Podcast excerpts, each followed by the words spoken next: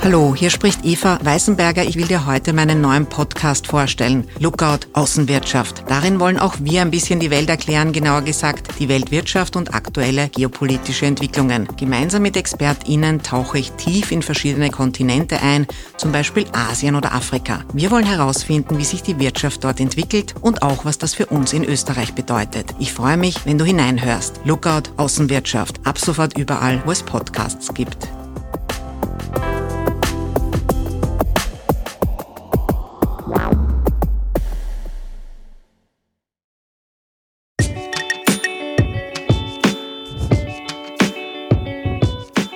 Hallo, ich bin Andreas und das ist Erklär mir die Welt, der Podcast, mit dem du die Welt jede Woche ein bisschen besser verstehen sollst. Das ist heute Teil 10 und damit Abschluss der Serie über Österreichs Demokratie. Und heute geht es um das Thema, das gerade alle beschäftigt, nämlich mögliche Koalitionen. Und wie so eine Koalition eigentlich verhandelt wird, erzählt uns heute Willi Molterer. Hallo. Hallo, schönen guten Tag. Willi, falls dich jemand nicht kennt, stell dich doch bitte noch einmal kurz vor. Ich heiße Willi Molterer, bin äh, 65 und habe eigentlich nicht nur einige Lebensjahre am Buckel in der Zwischenzeit, sondern viele politische Jahre am Buckel.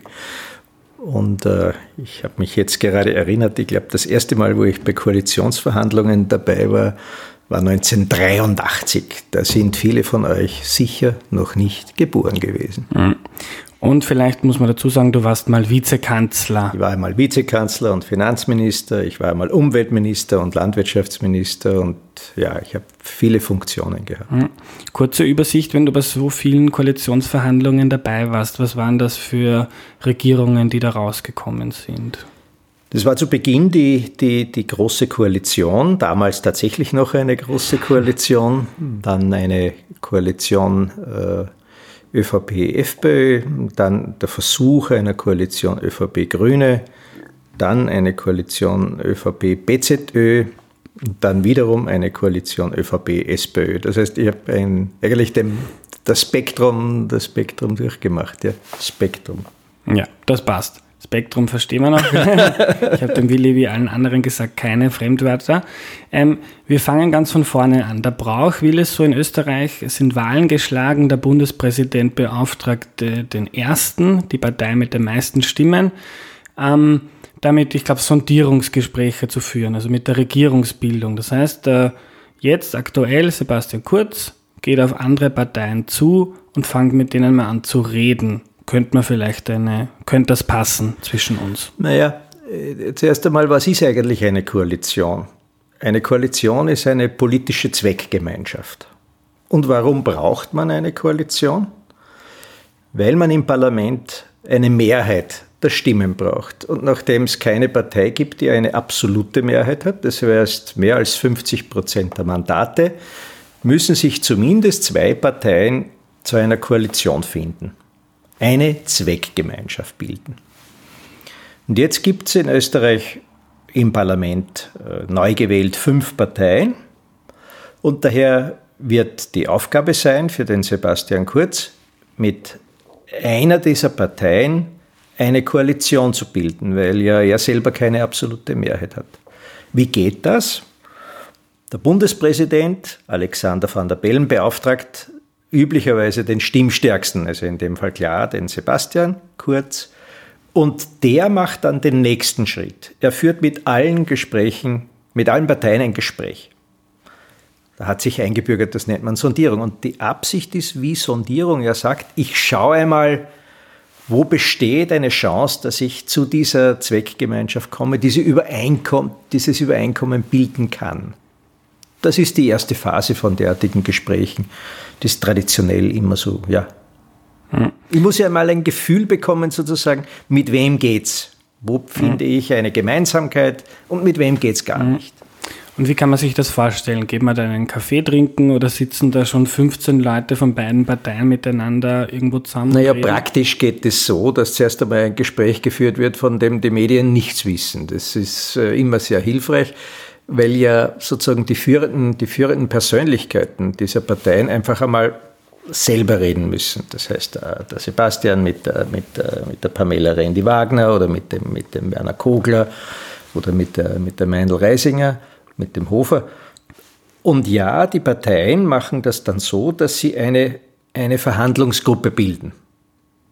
Weil ja jede Partei möglichst sozusagen breit aufgestellt sein will. Und das ist jetzt die Phase, in der die Parteien gerade sind. Sie bilden daher mal ein Kernteam. Das sind drei, vier, fünf Leute, je nachdem, wie, wie, wie man sie entscheidet. Und die treffen sich dann tatsächlich zu diesen ersten Sondierungen. Aber das ist noch nicht die große Koalitionsverhandlungsrunde, sondern das ist einmal ein erstes Abtasten und eben die Frage zu klären, macht es Sinn, in Verhandlungen zu gehen? Weil es könnte ja eine Partei auch sagen, nein, ich will gar nicht in die Bundesregierung, ich bleibe in der Opposition. Hm.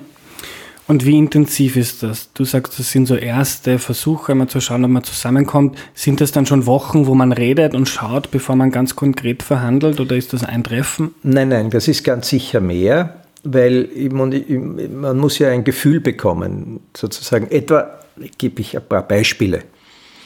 Eine der wichtigen Fragen ist ganz sicher, wie hältst du es mit der Europapolitik? Das ist ein ganz wichtiger Punkt gerade für Österreich. Oder ein anderer wichtiger Punkt ist, wie hältst du es mit einem ausgeglichenen Budget? Willst du, dass es keine Schulden gibt? Oder ein dritter Punkt wird sein, wie hältst du es mit der Migrationspolitik? Oder wie hältst du es mit dem Klimaschutz? Das wird wahrscheinlich ganz prioritär sein dieses Mal. Und diese grundsätzliche Positionierung, da, muss einmal, da müssen alle Beteiligten ein Gefühl haben, okay, finde ich bei diesen grundsätzlichen Fragen so viel Gemeinsamkeit, dass es sich lohnt, tatsächlich in die Tiefe zu gehen. Das kann immer scheitern. Hm. Sondierungsgespräch heißt noch nicht automatisch Koalitionsverhandlung. Aber das ist der Sinn von Sondierung. Finde ich bei den Grundfragen so viel Übereinkommen oder Übereinkunft, dass es sich lohnt, wirklich dann in die Tiefe zu gehen. So, was geschieht dann? Dann werden dann wird immer zurückgemeldet an die jeweilige Partei. Der Werner Kogler wird seine Leute fragen, die Meindl Reisinger ihre Partei, der Sebastian seine. Und dann wird eine Entscheidung getroffen, ja, wir machen es. Und dann kommt erst sozusagen die große Geschichte. Dann werden Arbeitsgruppen gebildet zu den großen Themenfeldern und dann sind viele, tatsächlich viele auch dabei, vor allem auch im Hintergrund dabei, diese Verhandlungen vorzubereiten, Unterlagen vorzubereiten, weil am Ende, und das ist schon wiederum zur politischen Zweckgemeinschaft, am Ende steht so etwas wie ein Vertrag. Den nennt man dann Regierungsübereinkommen. Der wird dann unterschrieben und da verpflichten sich die Parteien, die eine Koalition bilden, zur Umsetzung folgender Maßnahmen. Und das erfordert viel Arbeit. Das kann auch durchaus dauern und wird wahrscheinlich diesmal auch seine Zeit dauern. Hm. Aus deiner Erfahrung, wie lange dauert das so circa, bis man eine Koalition verhandelt hat? Ja, ich glaube, dass tatsächlich diese, diese, diese Zeit, äh, die wird, die wird einige Monate sein. Das ist meine, mhm. meine Einschätzung. Und zwar warum? Auch aus meiner Erfahrung ist schon zu sagen, man kann eine, eine Koalitionsverhandlung sozusagen relativ kurz führen dann weiß ich aber nicht, welche Gemeinsamkeiten ich habe, weil dann wird die Detailstreiterei oder Diskussion erst nachher erfolgen. Das macht ja wenig Sinn. Je solider so etwas vorbereitet ist, weil es geht ja immerhin um ein Programm, um ein politisches Programm für fünf Jahre. Das ist ja nicht was, was man von heute auf morgen macht. Und etwa beispielsweise in der Klimapolitik wird es sicher eine substanzielle Verhandlung sein müssen, damit man substanziell später auch handeln kann. Hm. Du warst oft dabei. Wie bereitet man sich als Partei darauf vor? Sagt man, das sind unsere roten Linien, das sind Dinge, die können wir der Partei und auch der Öffentlichkeit nicht anders verkaufen. Überlegt man sich eine Strategie wie bei einem Schachspiel, um möglichst viel ähm, von dem umsetzen zu können, was man vorhat? Wie, wie geht ja, das? Das ist schon klar. Jede Partei hat ihre ihre Schwerpunkte. Die sind ja bekannt. Es gibt ja Wahlprogramme sozusagen von Parteien.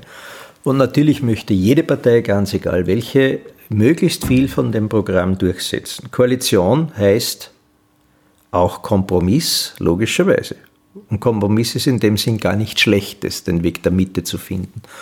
Und Ja, natürlich hat dann jede Partei ihre, ihre, ihre spezifischen Schwerpunkte. Es wird sicher so sein, dass die Grünen beispielsweise eine besondere Priorität auf den Klimaschutz legen. Die ÖVP wird wahrscheinlich eine besondere Priorität auf die Frage Wirtschaftsstandort und Klimaschutz äh, legen.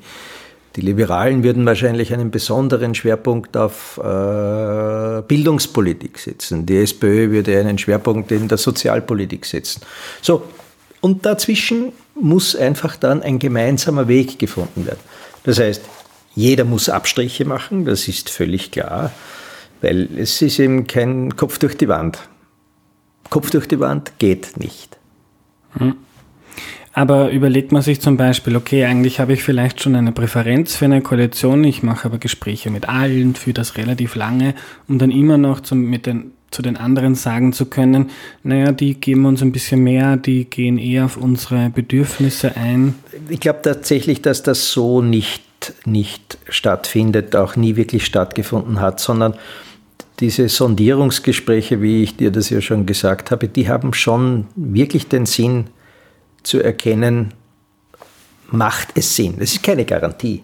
Aber die Wahrscheinlichkeit, dass nach diesen tiefergehenden Sondierungen dann mit einer Partei oder mit, mit, mit Parteien sozusagen eine, eine Koalitionsvereinbarung gebildet wird, ist sehr, sehr hoch. Es hat auch Situationen gegeben, ja, da ist eine praktisch fertige Regierungsverhandlungs, äh, ein, ein Ergebnis gescheitert, weil eine Partei einem Ergebnis nicht zugestimmt hat. Auch das hat es gegeben. Das war 2000, wo die, wo die SPÖ einfach einem Ergebnis nicht zustimmen konnte, aus ihrer Sicht. Da gab es keine Mehrheit in der SPÖ. Das kann schon passieren, das ist klar. Und wenn jetzt mal Parteien in Koalitionsverhandlungen sind, also wenn man sich schon, wenn man sich ernst ist in der Sache und das gemeinsam machen will und jetzt versucht man zu verhandeln, wie kann man sich das vorstellen? Das ist wahrscheinlich dann kein, kein politisches Plädoyer, warum der Klimaschutz sehr wichtig ist, sondern es geht so stelle ich mir das vor, eher wie ein Bazar zu. Okay, das ist eure Forderung, gebt uns dafür da ein bisschen was und ein bisschen was von dem? Nein, Bazar würde ich das überhaupt nicht nennen. Das, was meine Erfahrung mir, mir zeigt, ist, es war fast immer so. Es wurde ein Arbeitsprogramm von den Spitzen der Partei, also von diesem kleinen Verhandlungsteam festgelegt. Da wurden, sage ich mal, zehn Schwerpunkte definiert und für diese zehn Schwerpunkte hat es zehn Gruppen gegeben, zehn Arbeitsgruppen. Die haben begonnen zu arbeiten, Projekte zu entwickeln, äh, Gemeinsamkeiten zu entwickeln. Und meistens geht das dann so, dass es, ein, dass es erste Papiere gibt, Ergebnisse dieser, dieser Gruppen. Und es ist immer klar, am Ende entscheiden, entscheiden die Chefs sozusagen mit ihren, mit ihren Oberverhandlern. Aber wenn unten beispielsweise in diesen Untergruppen ein, ein Ergebnis erzielt wurde, dann war das meistens schon Fakt, ja, das ist schon, das ist schon ausgemacht gewesen.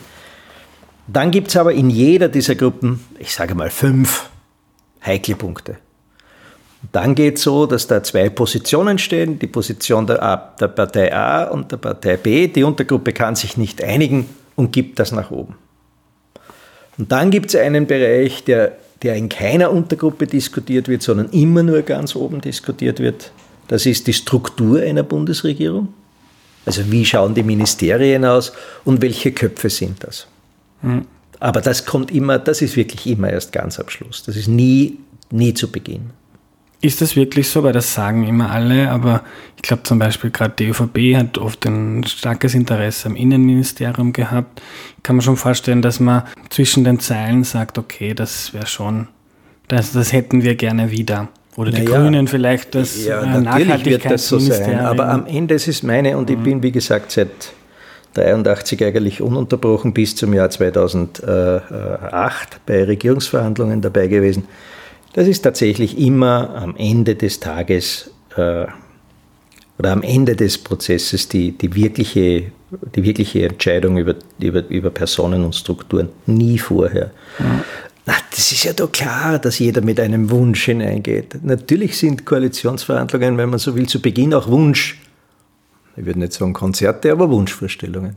Na, jede Partei wird sagen, ich will eigentlich und am besten noch das auch dazu es geht halt nicht. Ich muss einen Kompromiss finden. Und das ist das, das Spannende.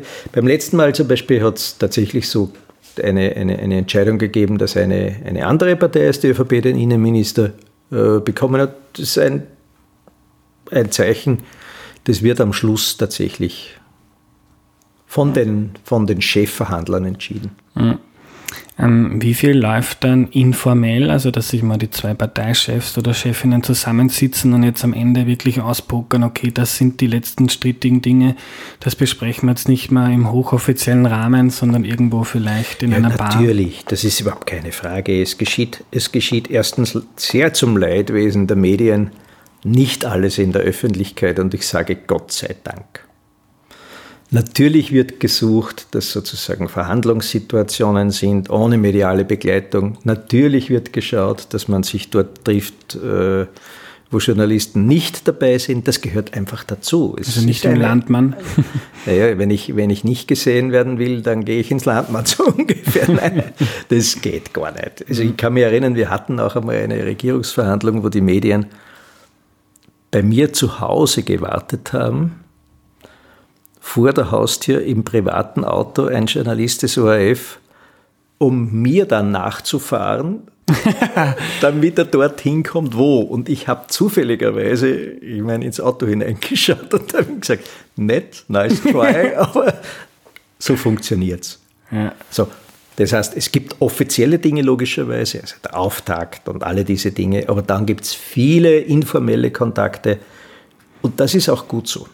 Mhm. Weil ich meine, Sie müssen sich das ja vorstellen, die, die, die, die Leute sollen ja dann auch zusammenarbeiten. Und es muss ja auch ein, ein, ein Kennenlernen geben. Das gehört ja auch dazu sozusagen. Viele dieser Leute kennen sich in der Intensität nicht, die dann, und das kannst du dir vorstellen, Regierung ist ja eine wirkliche Zusammenarbeit. Da, da braucht es ja ein bisschen mehr als nur das unterschriebene Ergebnis. Hm. Und das ist dann auch schon ganz gut, dass man einmal auf ein Glas Bier geht oder ein Glas Wein. Spielt Sympathie, persönliche Sympathie eine Rolle? Muss man die mögen, mit denen man zusammenarbeitet? Das darf keine Rolle spielen. Ich sage aber nur, es soll, es soll keine Rolle. Natürlich, Entschuldige, das sind Menschen. Aber mit dem, es gibt ein paar Dinge, die höchste Professionalität erfordern. Das ist eines. Antipathie oder Sympathie darf am Ende des Tages kein Kriterium sein. Das zweite ist, Geschichte darf kein Kriterium sein. Ich meine, jeder hat seine persönliche Geschichte. No, na. Aber das kann nicht die Frage sein, ob ich dann zusammenarbeite. Und das dritte, man muss bei einer Koalition, weil, wie eingangs gesagt, politische Zweckgemeinschaft, man muss über den eigenen Schatten springen wenn man wirklich eine große Geschichte machen will, eine ungewöhnliche Geschichte. Und viertens, man muss sich schon auch die Frage stellen, ist eine Koalition krisenfest? Weil man, dass es in einer Koalition Krisen gibt, das ist evident. Und zwar ganz egal, wer die, wer die Koalition bildet. Und da muss ein Grundvertrauen schon da sein, dass man kritische Situationen bewältigt. Und dazu dienen auch diese Gespräche, dazu dient auch die Zeit. Mhm. Ähm, kannst du uns, um das ein bisschen anschaulicher zu machen, vielleicht eine Anekdote zu einem Thema aus deiner Erfahrung schildern? Ähm, wo waren Parteien weit auseinander und wie hat man sich dann genähert und wie hat man zusammengefunden? Ja, also zum Beispiel 2006, äh 2007 war das. Da war das Thema Studiengebühren eine, eine ganz heikle Geschichte und da war dann schon äh, mit dem Alfred Gusenbauer eine Verhandlungssituation, wo er selber begonnen hat, sehr kreative Ideen zu entwickeln, sozusagen, wie man, wie man hier aufeinander zugeht. Das war gar nicht so selbstverständlich, dass das in der SPÖ damals akzeptiert worden ist. Und da erfordert es dann schon auch sozusagen diese äh, Kreativität äh, hineinzugehen. Das war, war sicher eines der Themen. Oder bei, bei Umweltthemen zum Beispiel, da sind dann wirklich auch oft äh, bei diesen Verhandlungen mit zwei, in 2003 zwischen ÖVP und den Grünen, die dann zu keiner Koalition geführt haben, da sind ganz kreative Lösungen zustande gekommen, weil natürlich schon, das muss ja jede Partei, Gott sei Dank sozusagen zur Kenntnis nehmen, keine Partei hat die Weisheit mit dem Löffel gefressen. Keine. Und es gibt aus jeder Partei gute Ideen und weniger gute Ideen. Und die ideale Koalition ist ja eigentlich sozusagen, ich nehme, ich nehme das Beste von, von, von allem heraus. Und insofern, da gibt es da gibt's, äh, Dutzende von, von, von, von Beispielen. Aber das fällt mir jetzt ein, dieses Thema der Studiengebühren war damals ein solches. Mhm. Jetzt hat man dann eine lange Liste an Inhalten und Punkten, die man gemeinsam umsetzen will in den nächsten fünf Jahren idealerweise. Ähm, welche Rolle spielt so, so andere Sachen wie gemeinsame Kommunikation? Ich glaube, was viele in Österreich geschätzt haben, war, dass die letzte Regierung sich nicht ständig ähm, lauthals kritisiert hat gegenseitig, sondern dass man gesagt hat, wir kommunizieren nach außen, wir verstehen uns gut, das läuft super und wir sind sehr zufrieden, wie diese Regierung läuft. Ähm, vereinbart man da auch solche Kommunikationsthemen und uns darf keiner kritisieren als äh, von der Basis und ihr müsst eure Leute im Griff haben? Natürlich wird das besprochen. Und, und, du hast völlig recht, je besser dass dieser Teil äh, äh, vereinbart ist, sozusagen, umso effizienter äh, kann, dann, kann dann regiert werden.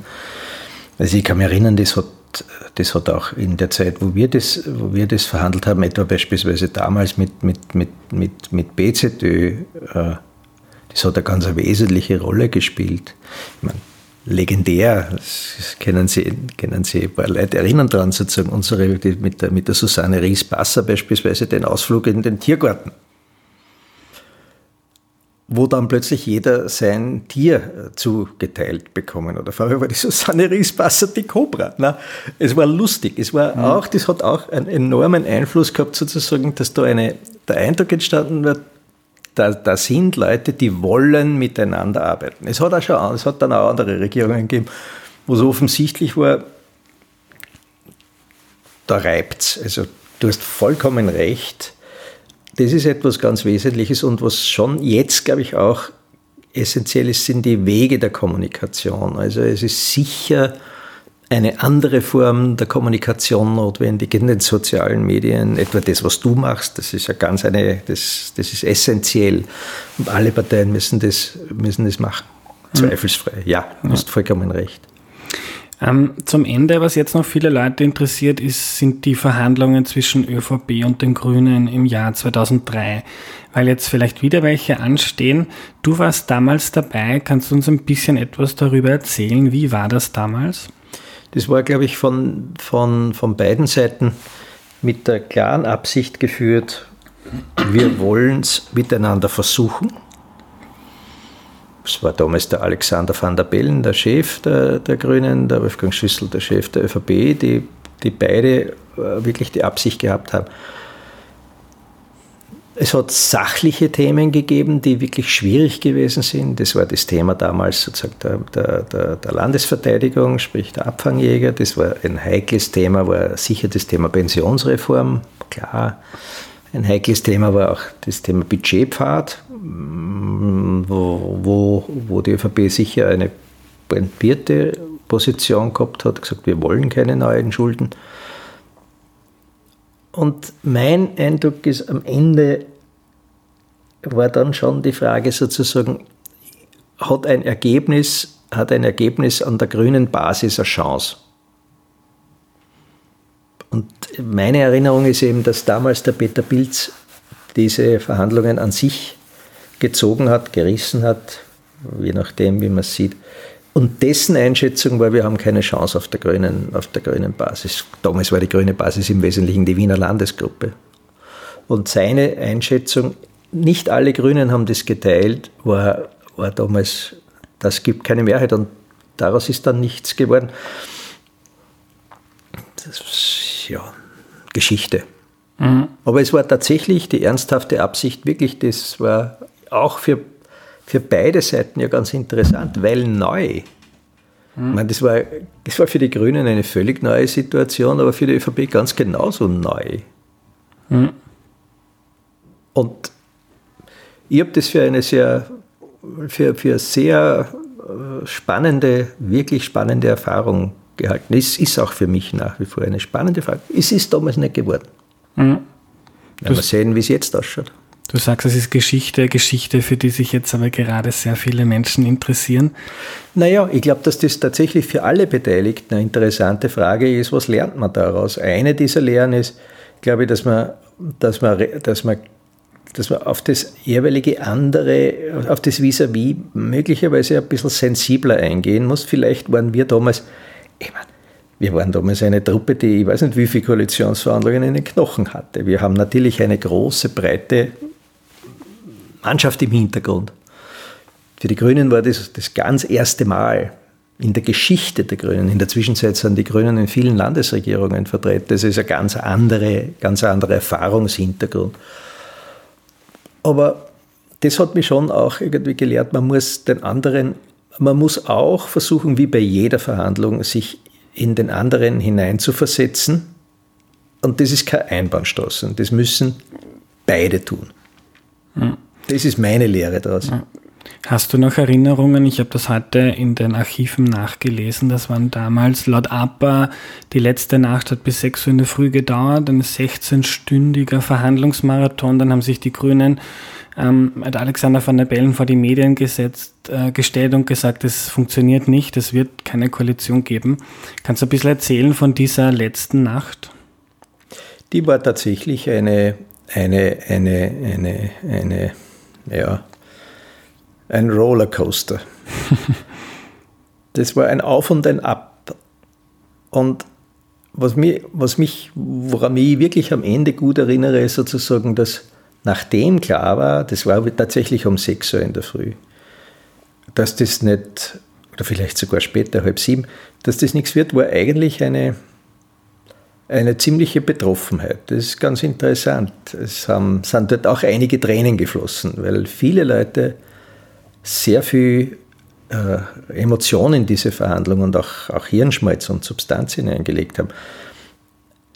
Es war aus meiner Sicht auf jeden Fall nicht umsonst, auch wenn es vergebens war, weil da ist schon etwas bei beiden Seiten, glaube ich, gewesen, was, was, was das Verständnis erhöht hat. Aber es war halt noch nicht. Vielleicht war die Zeit auch nicht reif dazu. Aber es war es war wirklich eine emotionale Hochschaubahn, diese Nacht. Mhm. Und das war ja nicht die erste Nacht. Ich meine, solche Koalitionsverhandlungen in der heißen Phase, die dauern tatsächlich viele, viele, viele Stunden, viele Cafés. Damals waren auch Zigaretten noch, noch, noch opportun. Das ist natürlich heute Gott sei Dank nicht mehr. Aber Ich würde solche Emotionen auch nicht missen, ehrlich gesagt, in solchen Verhandlungen, weil die Emotionen ja auch zeigen, das sind keine Maschinen, die dort sitzen, sondern das sind Menschen mit ihren Wünschen, mit ihren Träumen, mit ihren Fähigkeiten. Ja, das ist auch gut so. Mhm. Ich finde Emotion in der Politik etwas, etwas Wichtiges. Mhm. Und danach hat es dann nur sieben Tage gedauert, wenn ich richtig informiert bin, und die Koalition mit der FPÖ ist gestanden. Mit BZÖ? BZÖ. Äh, weil äh, das, die, die, die, die Grundlage sozusagen mit, der, mit BZÖ ist ja zum Teil schon zwischen 2000 und 2002 gelegt worden. Die Regierung damals ist ja gescheitert, weil Knittelfeld die FPÖ gespalten hat. Also insofern ist dort dann jemand gewesen, wo man eigentlich, kann man sagen, äh, kann man sagen, ein Projekt fortgesetzt hat. Mit anderen Mehrheiten, aber ein Projekt fortgesetzt hat. Da hat man tatsächlich nicht von Null beginnen müssen. Das ist richtig. Da haben sie die Leute gekannt, sind ja viele von uns äh, in der Regierung gesessen äh, schon. Äh, daher ist es auch natürlich schneller gegangen, weil man muss sich das vorstellen für die ÖVP und für die Grünen war es das erste Mal in so einer Situation zu sein. Für die Grünen war es das erste Mal überhaupt in so einer Situation zu sein. Das Ganze dauert ja. Die Grünen waren dann der Meinung ursprünglich, wir, wir konzentrieren uns auf zwei, drei Themen. Bis sie da drauf gekommen sind, man muss eigentlich die ganze Breite können. Dauert wieder. Das war mit dem, mit dem BZÖ halt eine andere Voraussetzung. Da, haben, da hat sich sozusagen ein, ein Projekt fortgesetzt mit, mit anderen, mit teilweise anderen äh, äh, Akteuren. Aber das war der Grund, warum das dann schneller gegangen mhm. ist, klar. Und die Situation oder die Aus Ausgangsbedingungen waren vielleicht gar nicht so anders wie heute. Die ÖVP hat der FPÖ sehr viele Stimmen abgenommen, damals 42 Prozent erzielt mit Wolfgang Schüssel. Ähm, ist das vergleichbar mit dem Hier und Jetzt? Nichts ist vergleichbar. Vergleichbar ist nur, dass es sozusagen ein, ein, ein, ein jeweils fulminantes Ergebnis für die ÖVP gegeben hat. Das ist richtig. Damals die 42, etliche Prozent waren der höchste Zugewinn, den es je gegeben hat, mit plus 15 Prozent äh, von einer zur anderen Wahl innerhalb von zwei Jahren. Das ist deswegen auch nicht vergleichbar, weil, weil die, die, die FPÖ sich ja gespalten hatte in BZÖ und FPÖ die Grünen in einer gänzlich anderen, eine gänzlich andere grüne Bewegung, glaube ich, gewesen sind als, als, als, als heute. Also ich würde das nicht, ich würde mhm. das nicht, nicht vergleichen. Außerdem, es gibt einen wesentlichen Grund, warum es anders ist. Es sind andere Leute. Mhm. Und die ÖVP ist sicher eine andere jetzt mit dem Sebastian Kurz. Das ist so. Die Grünen mit dem Werner Kogler-Detto. Also daher. Hm.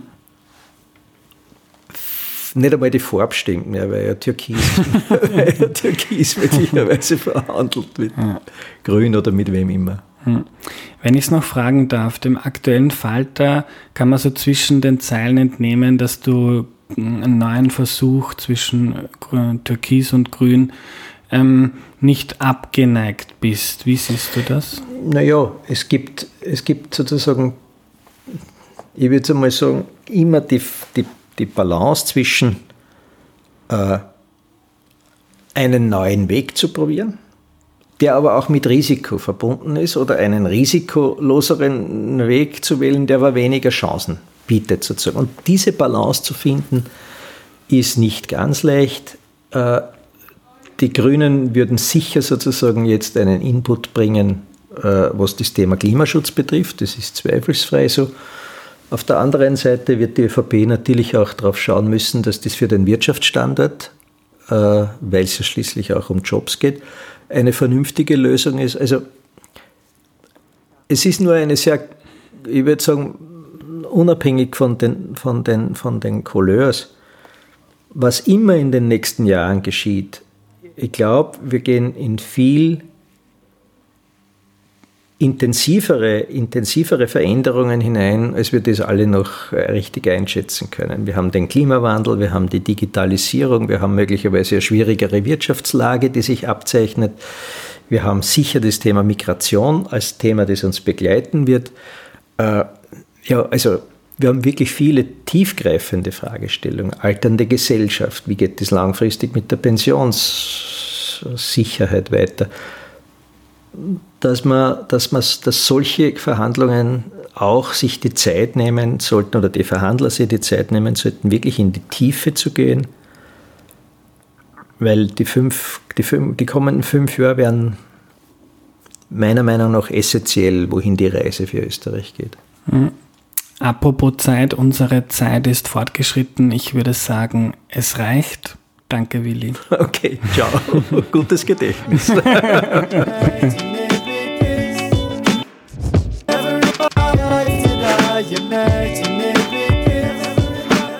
Wir lernen also, eine Koalition bilden Parteien, weil sie eine Mehrheit im Parlament brauchen, um sinnvoll arbeiten zu können. Dazu gibt es am Anfang Sondierungen, Sondierungsgespräche. Da trifft jetzt zum Beispiel Sebastian Kurz mit einem kleinen Team aus ein paar Leuten von der ÖVP, Teams von den anderen Parteien und man schaut mal, kommt man irgendwie zusammen? Gibt es überhaupt ein Interesse an einer Koalition und auf welche Punkte könnte man sich denn in etwa einigen? Das dauert oft schon Wochen oder, oder sogar Monate, bis dann die offiziellen Koalitionsverhandlungen beginnen. Die gehen ja meistens schneller und da wird dann Nägel mit Köpfen gemacht. Da werden dann sehr viele Leute eingebunden. Es gibt viele Untergruppen. Die einen arbeiten zu Wirtschaftsthemen, die anderen zu Klima, Soziales, Pensionen, Landwirtschaft und so weiter. Dort wird verhandelt, bis man sich bei den meisten Punkten einig ist. Am Ende bleiben immer ein paar strittige Themen über, sagt Willi, wo man dann einfach nicht zusammenkommt und das wird dann weiter nach oben gegeben an die Chefinnen und Chefs. Die schnapsen das dann untereinander aus. Am Ende soll ein Regierungsübereinkommen stehen. Das ist ein Vertrag, der wird von allen Beteiligten unterschrieben und die binden sich dann daran, das in den nächsten Jahren gemeinsam umzusetzen. Das war die heutige Folge und damit auch die Serie über unsere Demokratie. Ich hoffe, sie hat euch gefallen. Mir hat es wahnsinnig viel Spaß gemacht und ich habe viel gelernt. Ähm, wenn sie euch gefallen hat, empfehlt die Serie und den Podcast bitte Freundinnen und Freunden. Und wenn ihr mein Projekt Erklär mir die Welt allgemein cool findet, dann freue ich mich auch über eure finanzielle Unterstützung auf erklärmir.at denn der Podcast ist gratis und wird auch immer gratis bleiben. Danke fürs Zuhören und bis zum nächsten Mal. Tschüss.